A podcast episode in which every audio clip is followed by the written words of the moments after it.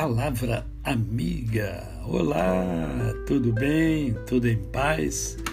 Hoje é mais um dia que Deus nos dá para vivermos em plenitude de vida, isto é, vivermos com amor, com fé e com gratidão no coração.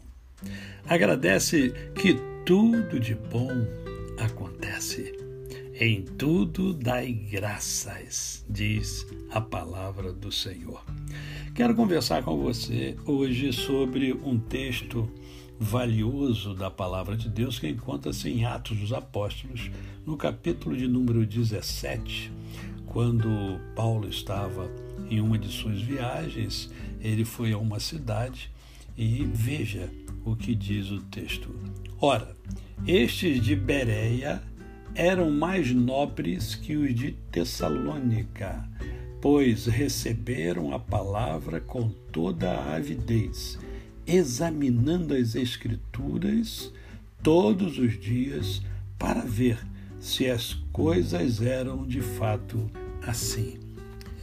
O que é que fez com que as pessoas de Bereia fossem consideradas mais nobres. Né? Beré é uma cidade, era uma cidade da Macedônia uh, e ela foi visitada por Paulo na sua segunda viagem missionária.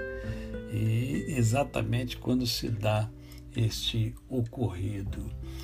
O que eu quero chamar a atenção é para a nobreza, né? nobre no sentido de é, mais generosos, né? de terem uma posição que sobressaía sobre, sobre a cidade, por exemplo, de Tessalônica, que era uma outra cidade também visitada por Paulo e Silas na segunda viagem paulina, na viagem missionária. Ah, por quê? Porque este fato nos dá uma indicação do que nós precisamos fazer para termos uma vida plena. Observem, eles receberam a palavra com avidez. Né? É, receber a palavra de Deus com o desejo de tê-la mais e mais. Eles apreciavam a palavra de Deus, coisa difícil nos dias atuais.